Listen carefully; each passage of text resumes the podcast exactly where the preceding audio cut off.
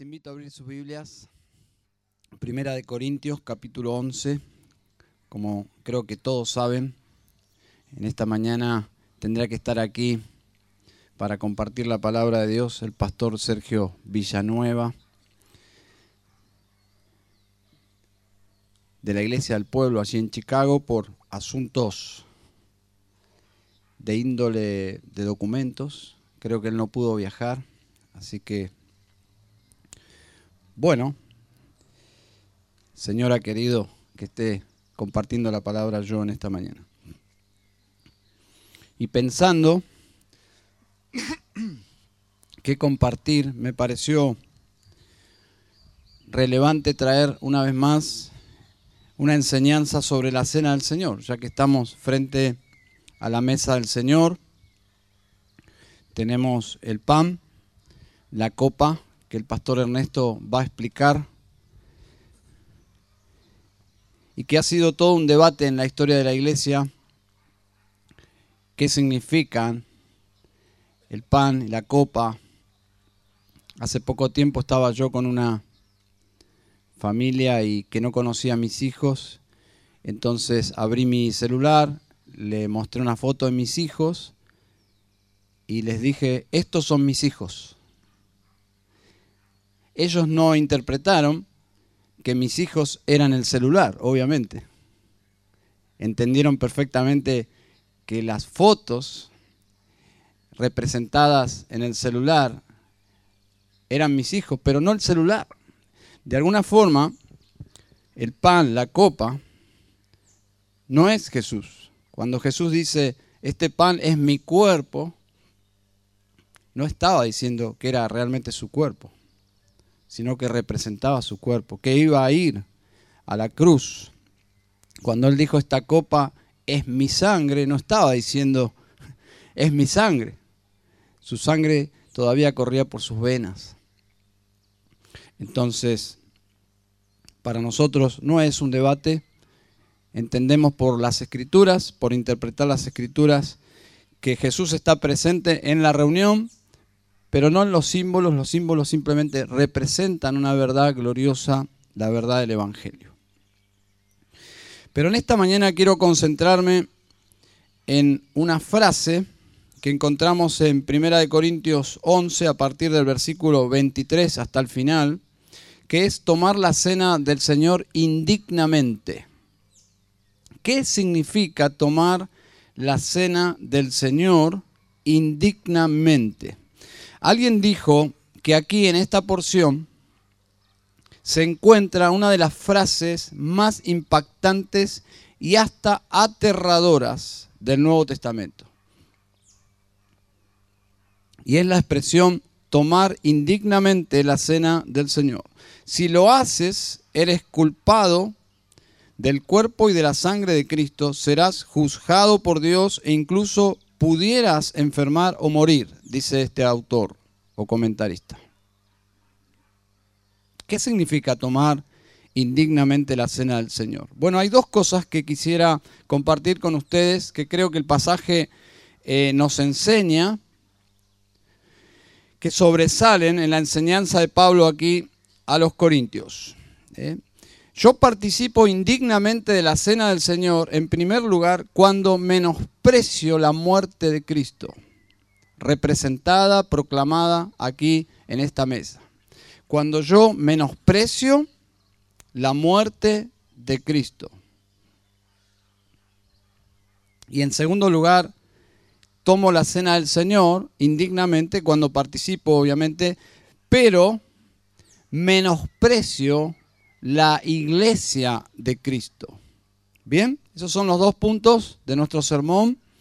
Cuando menosprecio la muerte de Cristo, representada aquí en la mesa, cuando menosprecio su iglesia presente aquí frente a la mesa del Señor. Leemos la palabra de Dios.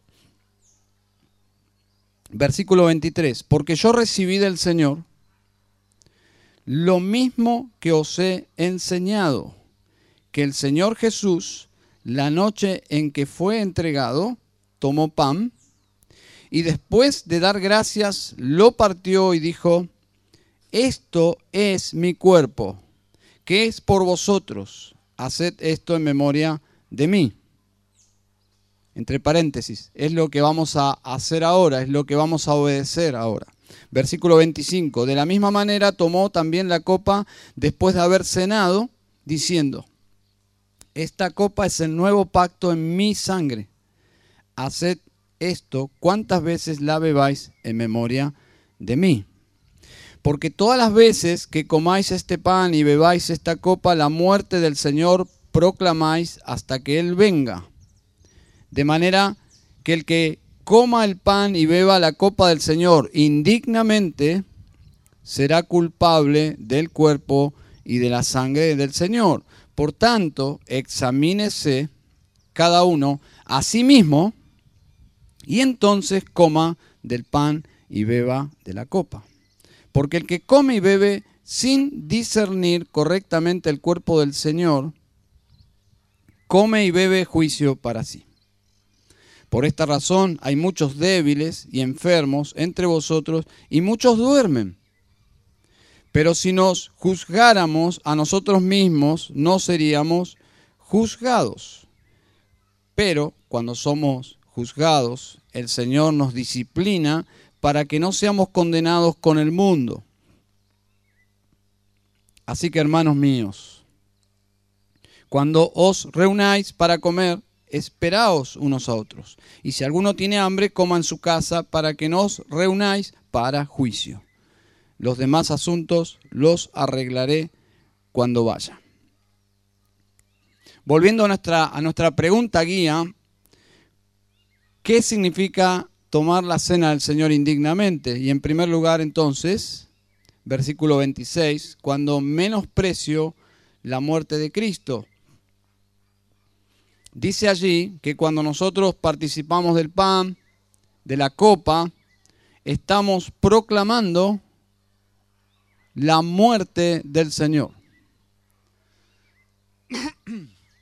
La muerte del Señor. La cena del Señor proclama su muerte.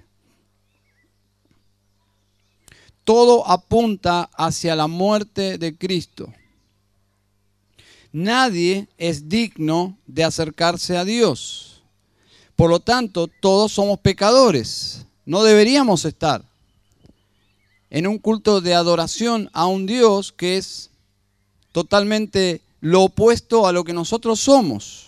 En toda la Biblia, en toda la Biblia, a partir de la caída de la raza humana en pecado, la Biblia nos enseña que para acercarse a Dios se requiere que el pecado sea tratado con la muerte.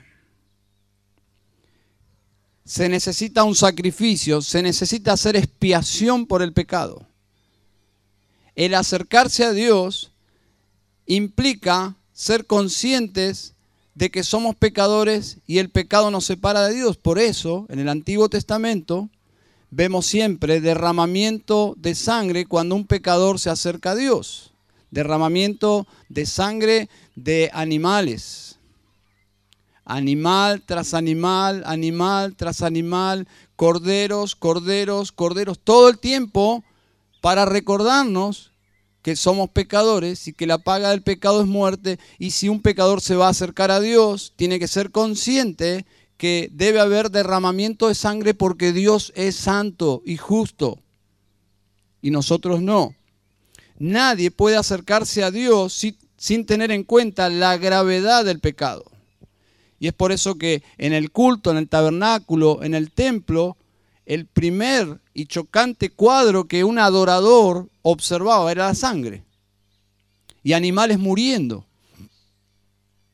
De la misma forma, si alguien quisiera acercarse a Dios, el primer cuadro que debe contemplar es el Calvario, la sangre, el sufrimiento, la paga del pecado, el Cordero de Dios, Cristo Jesús, muriendo en la cruz. No es un cuadro muy alentador, ¿no?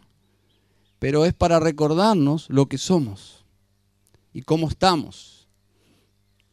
En la cena del Señor celebramos que Cristo quitó el pecado que nos separaba y condenaba. Es el Calvario en un sentido. los símbolos, el pan, la copa, nos lleva al Calvario, nos lleva a Jerusalén, nos eleva a ver al Cristo que murió por nosotros. ¿Por, ¿por qué murió? Por nuestros pecados. Es la proclamación de su muerte. La cena del Señor nos recuerda que Cristo es el Cordero de Dios que quitó el pecado, nuestros pecados. Nos recuerda nuestra incapacidad absoluta de acercarnos a Dios. Si estamos aquí y podemos adorar a Dios es por la muerte de Cristo. ¿Se dan cuenta? La muerte de Cristo está presente en estos símbolos. Pero claro, no estamos frente a un ataúd de un muerto, ¿no? Ni siquiera nos recuerda un ataúd de un muerto. Nos recuerda una muerte, pero que asumimos que el que murió en la cruz resucitó de los muertos. Por lo tanto, adoramos a alguien que está vivo, pero que pasó por la muerte siendo Él Dios, siendo Él la vida. ¿Y por qué murió? Por nosotros, por nuestra incapacidad absoluta de acercarnos a Dios en nuestra propia justicia o por nuestras obras. Nos recuerda que su muerte fue un sacrificio aceptado por Dios. Dios aceptó esa muerte en nuestro lugar. Y es por eso que celebramos el pago efectivo de nuestra libertad. La cena del Señor comenzó en la Pascua y la Pascua le recordaba a esos primeros discípulos la liberación de Egipto de la esclavitud. Jesús le dio un giro, un nuevo significado, ya no la Pascua, ahora la cena del Señor. Y tomó ciertos aspectos de la Pascua, de la liturgia pascual, y los condujo a esta nueva celebración que es la cena del Señor de toda esa liturgia tomó el pan y dijo, este es mi cuerpo. Tomó la copa de varias copas que se utilizaban ahí en la Pascua y dijo, esta es mi sangre. ¿eh? Rescató ese pan y esa copa iniciando un nuevo pacto en su sangre, en su sacrificio para su pueblo, la iglesia. Por lo tanto, nos recuerda la Santa Cena su muerte. Y hermanos, no tiene que ver con nuestras obras, sino con su obra. La autoevaluación, que es la exhortación aquí, no tiene que ver con nuestras obras, tiene que ver con nuestra actitud hacia su obra en la cruz. Si yo creo que puedo tomar la cena del Señor por mi propia dignidad, porque en esta semana yo leí mi Biblia, esta semana fui un buen esposo o un buen hijo o una buena esposa o un buen cristiano, leí mi Biblia, oré. Bueno, entonces no estoy entendiendo de qué se trata la cena del Señor. Porque no se trata de cómo yo me porté, se trata de lo que Él hizo por mí.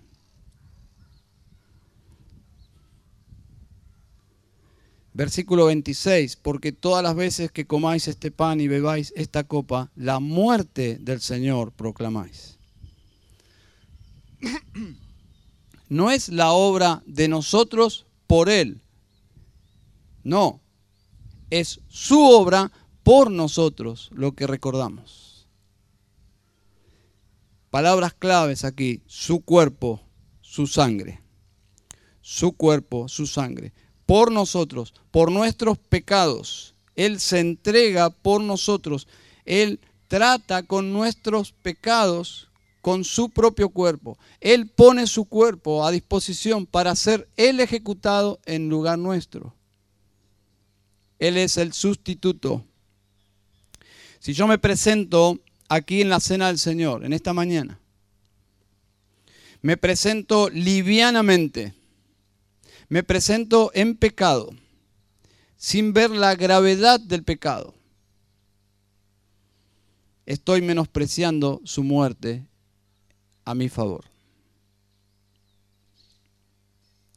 Yo recibo el pan que en unos minutos los diáconos van a repartir y alguien recibe el pan y luego recibe la copa, pero sin tener una actitud de confesión, de arrepentimiento, de indignidad, de, de aceptar esos símbolos en un contexto de gracia, porque por su muerte yo estoy aquí, y por su muerte hoy estoy aquí, que representa el más allá, como dijo Jesús, que estaremos con Él en la cena del Señor, en la gloria, con su pueblo, simplemente es un anticipo cuando el Señor reúna a su pueblo en su reino.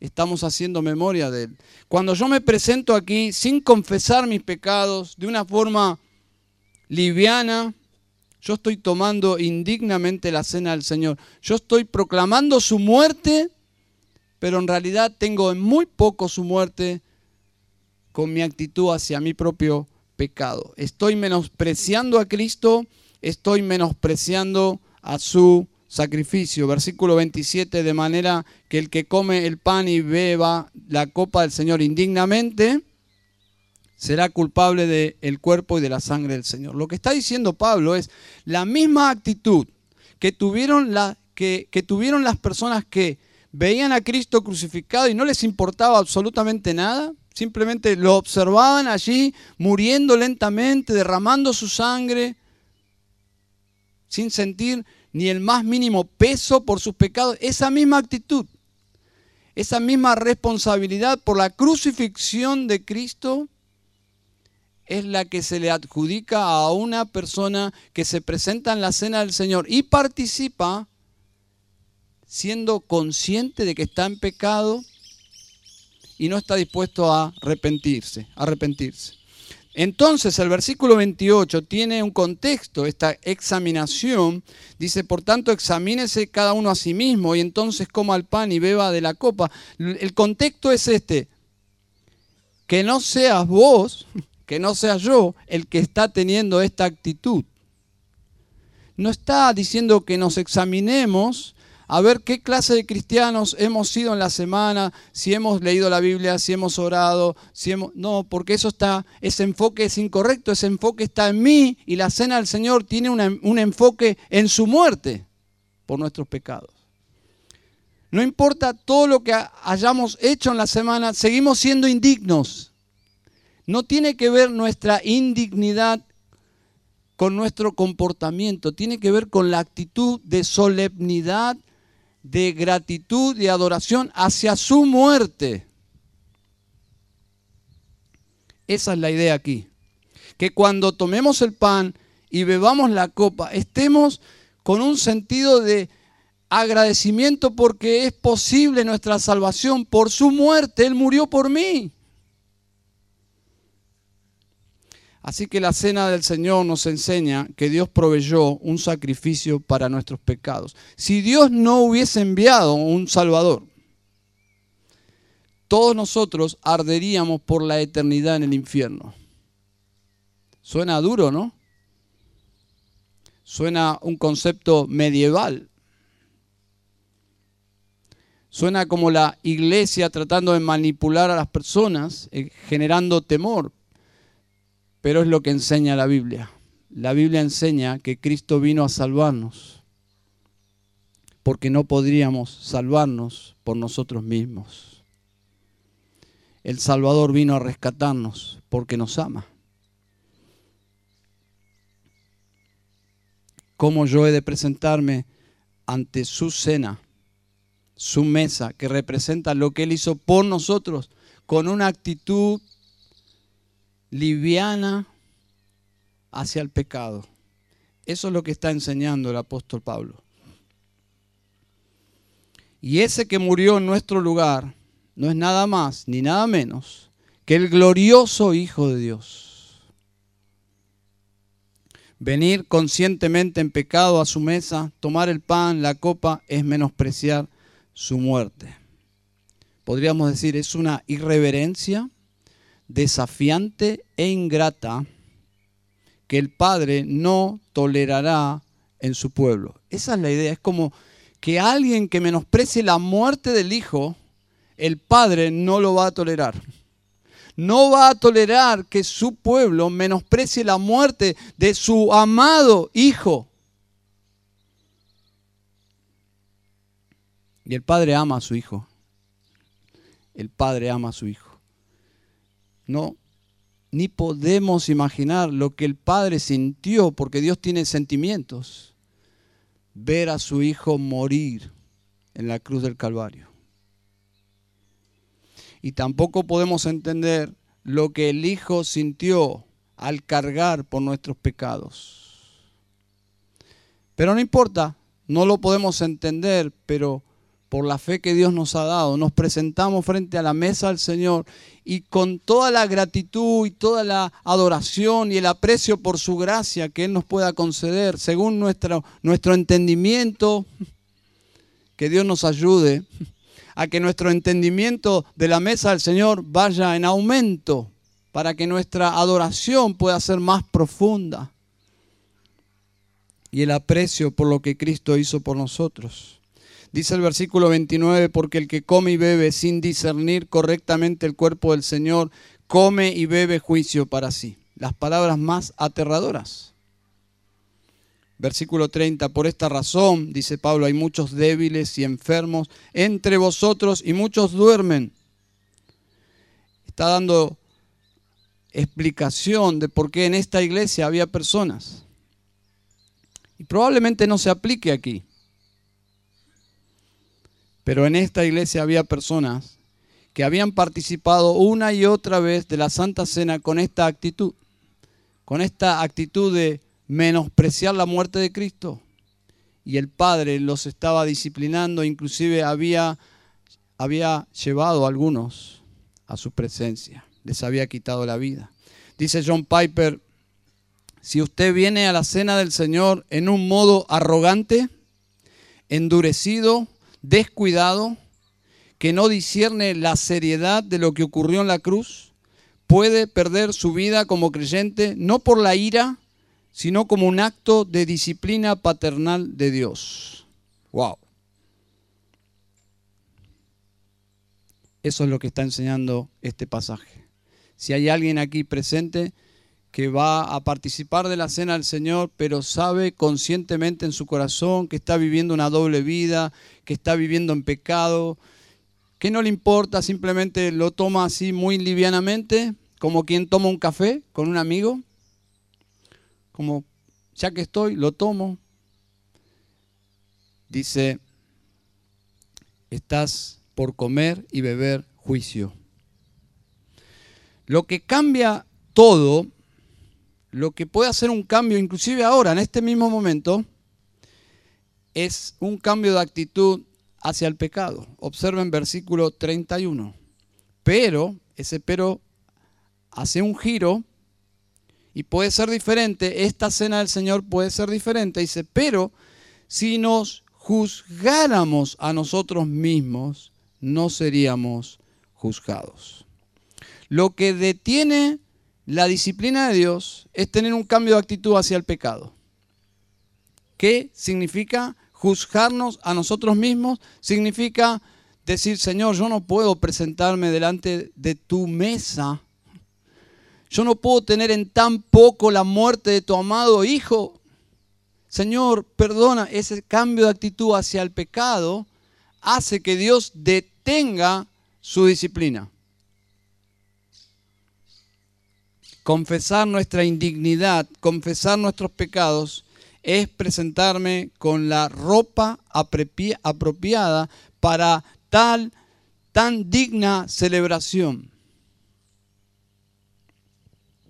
Ese cambio de actitud. Estamos reconociendo que siempre necesitaremos de Cristo. Él es nuestra justicia, Él es nuestro Salvador, Siempre, siempre, siempre. Entonces, cada vez que celebramos la cena del Señor, estamos reconociendo que necesitamos al Salvador. De Él viene nuestro perdón y aceptación en la familia de Dios por su muerte, por su muerte, por su muerte. Vamos creciendo en nuestro aprecio por la muerte de Cristo. Y vamos viendo la gravedad de nuestros pecados al ver que el justo murió por los injustos entonces cobra sentido, ¿no? La copa y el pan. no por el valor intrínseco que tiene el pan o la copa, son símbolos, sino por lo que representan. Y nos presentamos quebrantados contemplando su muerte por nuestros pecados. En segundo lugar, tomar la cena del Señor indignamente es cuando yo menosprecio su iglesia, porque la iglesia es el fruto de la muerte de Cristo. Dice el versículo 29, porque el que come y bebe sin discernir correctamente el cuerpo del Señor y come, dice correctamente, el cuerpo del Señor come y bebe juicio para sí. Para entender el significado de estas serias advertencias, debemos ir hacia atrás un poquito, al versículo 17 y ver el contexto. Versículo 17 dice, pero al daros estas instrucciones, no os alabo. No os alabo. El misionero, el apóstol Pablo, dice, no puedo alabarlos por lo que está pasando en la iglesia. Dice, porque no os congregáis para lo bueno, sino para lo malo. Es decir, estaban haciendo las cosas mal. Versículo 18. Pues en primer lugar, oigo que cuando os reunís como iglesia, hay divisiones entre vosotros y en parte lo creo. Porque es necesario que entre vosotros haya bandos a fin de que se manifiesten entre vosotros los que son aprobados. Por tanto, cuando os reunís, esto ya no es comer la cena del Señor. Porque al comer cada uno toma primero su propia cena y uno pasa hambre y otro se embriaga. ¿Qué? ¿No tenéis casas para comer y beber? ¿O menospreciáis la iglesia de Dios? Ahí está el concepto. ¿O menospreciáis la iglesia de Dios? ¿Y, y avergonzáis a los que nada tienen? ¿Qué os diré? Os alabaré, en esto no os alabaré. Como pudimos leer en esta porción, todo era división. División. ¿eh? Observen, saciados y hambrientos, sobrios, embriagados. Algunos se pusieron de acuerdo porque aparentemente había varios pobres que no tenían sustento, no tenían comida, entonces se ponían de acuerdo para llegar antes y comer antes, entonces cuando llegaban los pobres no había comida. Pero era algo intencional, algo planificado, pecar planificadamente. Ahí está el pecado. Planear hacer las cosas mal planear y llevar adelante un plan que no está acorde con la voluntad de Dios es ir por un camino súper peligroso. Y hasta, observen, se pasaron de copas. Había personas que estaban alegres, ahí borrachos. Sin dudas, este no era un clima de adoración, ¿no? Pablo es determinante, versículo 20 dice, esto ya no es comer la cena del Señor. Se había perdido toda solemnidad, todo era ordinario y pecaminoso. Habían profanado la mesa del Señor, profanado. Habían hecho de un culto de adoración donde la muerte de Cristo era central, donde los pecadores estaban quebrantados, humillados, apreciando su gracia, habían hecho un espectáculo grotesco de divisiones y de egoísmo tristísimo. Y Pablo dice, eso no es la cena del Señor, eso no es participar, absolutamente es otra cosa. Esta actitud hacia sus hermanos no va a traer lo bueno, la bendición de Dios. Ustedes se están reuniendo para llamar el juicio de Dios a sus vidas. Es un juicio disciplinario, no es condenatorio. Versículo 32, pero cuando somos juzgados, el Señor nos disciplina. Eso trae la disciplina del Señor. La cena del el Señor requiere estar en comunión con Dios, pero no es algo individualista, no es simplemente presentarme aquí y hacer una introspección individualista, no, es más que eso, porque soy parte de un cuerpo. Tengo que preguntarme, ¿estoy bien con Dios? ¿Pero estoy bien con el pueblo de Dios? ¿O tengo amargura, quejas? ¿Estoy mostrando gracia como Dios muestra hacia mí? ¿O estoy colocándome en una posición tensa con los demás, siendo que Dios no lo hace conmigo? ¿Estoy manifestando la gracia de Dios? ¿Estoy colocándome en una altura moral y estoy mirando a los demás hacia abajo? Hermanos, cuando vemos nuestra indignidad, cuando vemos nuestra pecaminosidad, solo podríamos decir, soy lo que soy, y no es mucho, pero por la gracia de Dios, por la gracia de Dios, entré en la familia de Dios, por su gracia, por su muerte, hoy puedo decirle a Dios, Padre, salvado por gracia, me hace vivir en gracia. Y no tengo tan altas expectativas de los demás. Estoy más involucrado en mi propia santidad.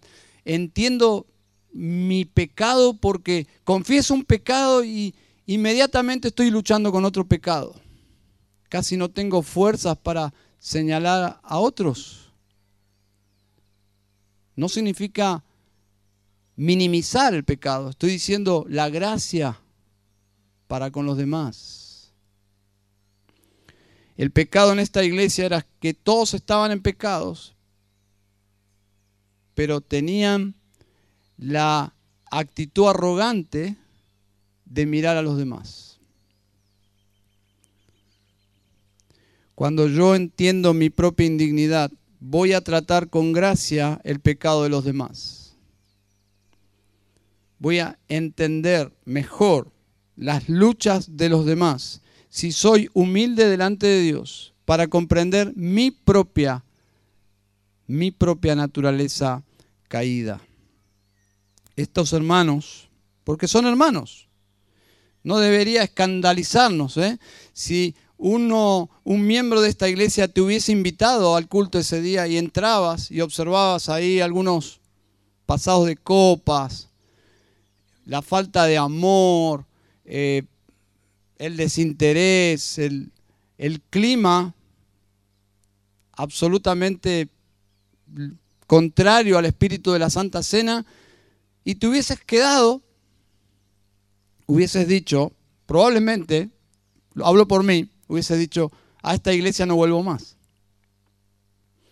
O hubieses dicho, esto no es una iglesia del Señor esto es cualquier cosa.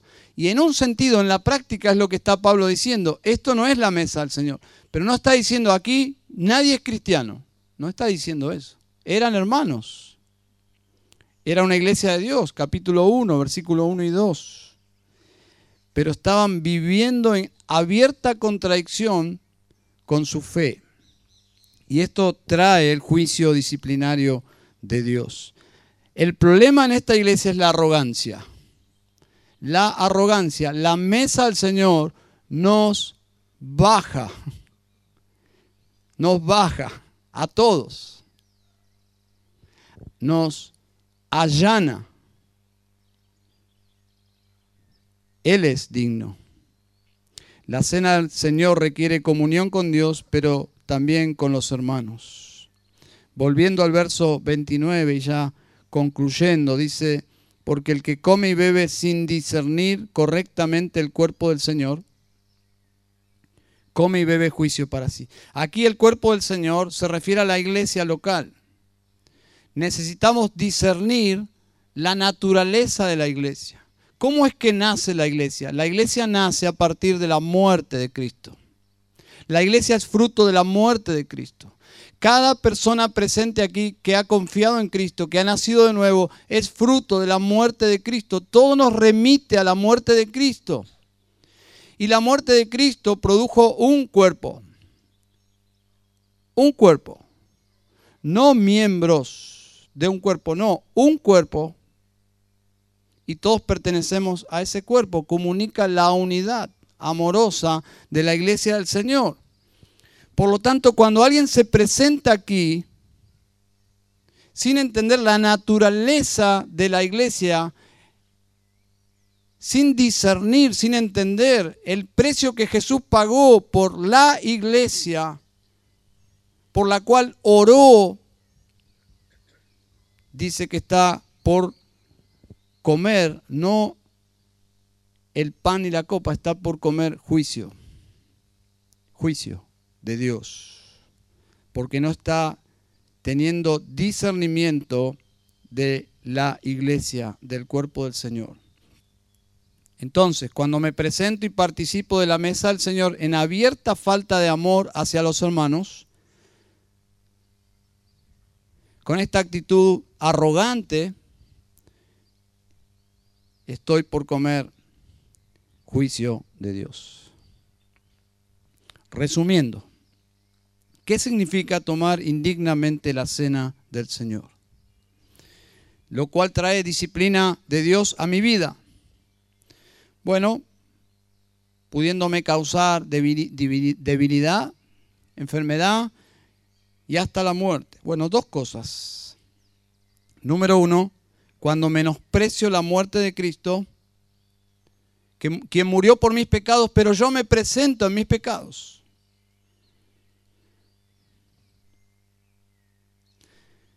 Vengo y me siento y participo con dureza de corazón y falta de confesión. No estoy dispuesto a confesar mis pecados.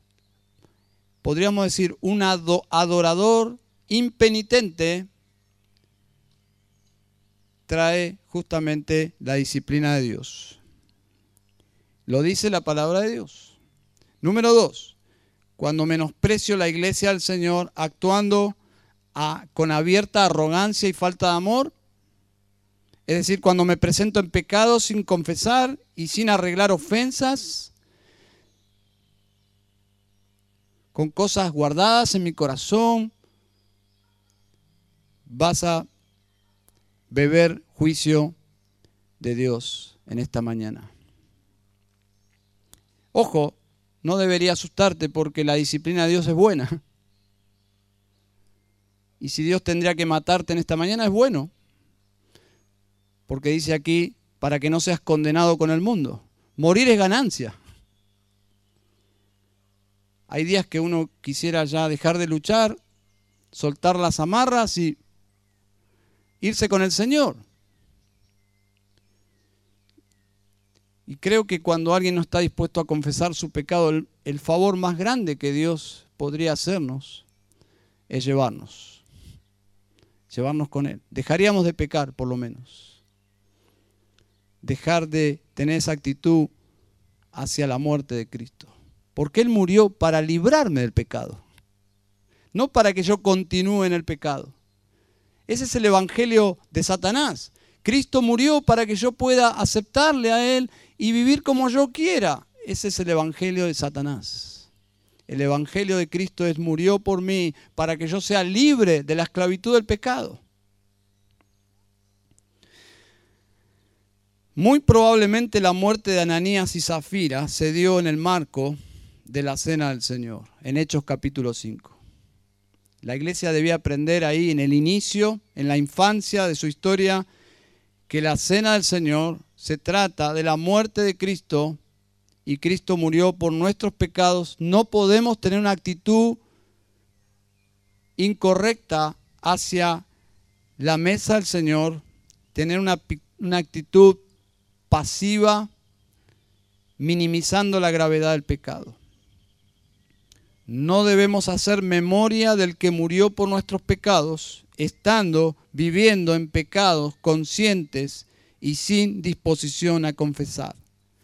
Es decir, todo puede cambiar a partir de una actitud no impenitente. El juicio de Dios viene sobre el adorador impenitente, es aquel que vamos a decir, fortalece sus propios argumentos y se opone a quebrarse, a rendirse y decir, yo estoy equivocado. Yo estoy en pecado, Dios. Yo tengo que cambiar. Yo me arrepiento de mis pecados. Yo, Señor, reivindico tu muerte que fue por mí. Y estoy tan agradecido porque yo soy culpable. Yo soy indigno. Cristo moriste por mí. Gracias. En el momento que un impenitente se quiebra y se rinde, en ese momento se detiene la disciplina de Dios. Y podemos participar libremente. No tiene que ver con pensar a ver si esta semana leí la Biblia, no leí la Biblia. No. El enfoque es la muerte de Cristo y mi actitud hacia su muerte. Amén. Pastor Ernesto. Vamos a prepararnos. Les invito a orar en silencio, en privado, y prepararnos para la cena del Señor.